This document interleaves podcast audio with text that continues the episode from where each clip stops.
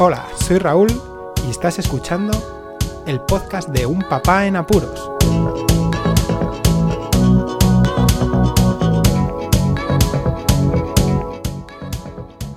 Hola, Poz Escuchas, bienvenidos a un nuevo episodio del podcast de Un Papá en Apuros desde el confinamiento, desde la cuarentena.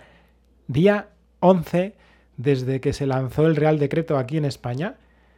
Y bueno, esto de, la COVID-19 está dando un impulso tremendo al podcast porque llevamos por los 95 episodios. Os recuerdo que si no sabéis de lo que estoy hablando, de este confinamiento, id al podcast número 85. El tema de la solidaridad, eh, solidaridad, oh, qué mal, no, no sé ya casi ni, ni vocalizar es algo mm, que, siempre es un depende. Mm, aunque muchos digan que ah, eres solidario, hay que ser solidario en estas situaciones, pues es algo que yo creo que todo el mundo peca de ello y que si no tienes algún interés, pues ahí te quiero Andrés. La historia está en que esta mañana me llegaron varias notificaciones, correos electrónicos, informándome que existe un desabastecimiento de ciertos reactivos referentes a la extracción de ARN. Bueno, si no lo sabéis, están haciendo unos esfuerzos tremendos para poder detectar el virus y uno de los pasos es realizar una extracción del material genético de este virus que es ARN.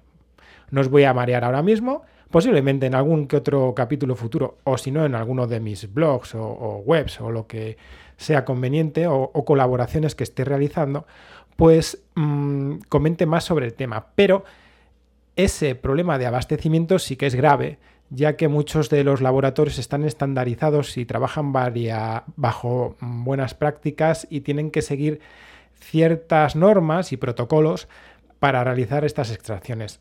Es una pena, pero mm, las marcas eh, se posicionan muchas veces dependiendo de estos protocolos y de cuántos laboratorios utilicen. Total, que el problema está en que existen esos reactivos que faltan, ¿no? Y, bueno, pues parece ser que la marca comercial no es capaz de suministrarlo irónicamente, siendo eh, científico, investigador y, sabiendo lo que sucede en los laboratorios es irónico, porque claro, siempre nos están avasallando para que compremos, que compremos, que compremos. Cuando compramos mucho se alegran mucho y ahora no tienen la capacidad ¿no? de surtir en estas situaciones. El problema está en que, claro, se pide ayuda a, la comunidad científica por si es posible que alguien tenga remanentes o que mm, eh, pueda abastecer a ciertos laboratorios de esos compuestos, ¿no? de esos reactivos.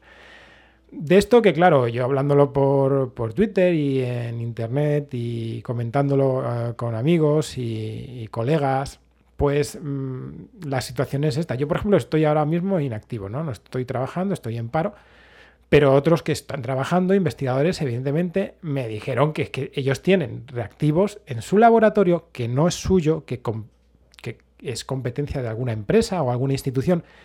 Ya no, es, sea, no tiene que ser española, sino también la institución puede ser de otro país donde trabajan, que tienen, mm, saben que tienen reactivos, saben que tienen material y máquinas para hacer análisis, pero ellos están en casa, claro, confinados. Y bueno, más que allá, pues dije que, claro, que a ver si mm, había suerte, ¿no? Y, los laboratorios y, la comunidad científica, bueno, pues se ponían en marcha para promover esto y que para mover el, hecho de que se pueda llegar a un acuerdo para que todos rememos a, la misma orilla, ¿no? Que vayamos todos para poder detectar y que los laboratorios que estén parados, pues bueno, que, que pudieran donar, a lo mejor ayudar. Claro, que esto lo piensas en frío y te das cuenta que, pues depende, solidarios, pues así como así, es raro, es muy raro. Yo creo que se van a quedar igual los laboratorios, van a tener que esperar a que la marca genere nuevas, eh, nuevos paquetes, nuevas remesas de esos reactivos, porque es extraño que el ser humano vaya a ser solidario cuando son cosas muy caras y a lo mejor luego no perciben nada a cambio. Somos así, ¿no? Bueno, como soy un papá en apuros, pues este tema lo extrapolé a mi hijo mayor. esta pregunta la hemos hecho todos los padres en alguna ocasión y esta vez pues se lo dije pensando que era otra ocasión, ya había avanzado en años, a ver cómo piensa Marcos acerca de ser solidario, de, dar cosas sin eh, pensar en recibir nada a cambio. Y le pregunté por la situación de que se imaginase que ahora por el confinamiento que vivimos todos eh, pudiera haber niños que no tuvieran juguetes y que si le importaría darle esos juguetes a esos niños. En primer lugar, lo que él me dijo es, ah, vale, pero, pero ¿me los van a devolver? Y yo le dije, venga, en esta ocasión sí, ¿les daría los juguetes? Y dice, sí, miraría a los que menos uso y se los dejaría. Vale, pero ¿y si no los pudieran devolver? Y le dije, por ejemplo, en un país muy apartado y que hay unos niños y los pobres pues no pueden eh, luego volverles a enviar los juguetes o a, por, mediante la empresa para que te los devuelvan y tal.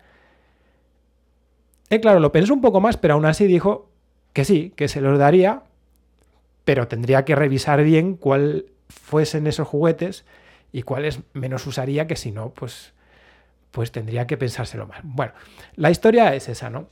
Que, mm, que en este punto yo creo que todo el mundo seguimos ahí un poco Em, agarrados, iba a decir bien. Agarrados porque, claro, esto va a ser pasajero, no es tan grave, es grave, ¿eh?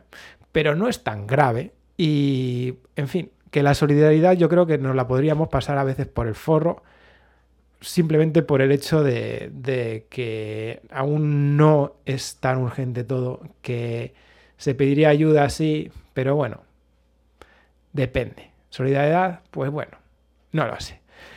Dejo aquí esta reflexión, esta ida de olla. Eh, como siempre os digo, suscribíos, comentad, compartid el podcast, qué pensáis. ¿Daríais todo lo necesario de forma solidaria para pasar esta crisis? ¿Seguro? ¿Lo pensáis en frío? En caliente seguro que sí, pero no sé yo. Muchísimas gracias por escucharme. Un saludo y hasta luego.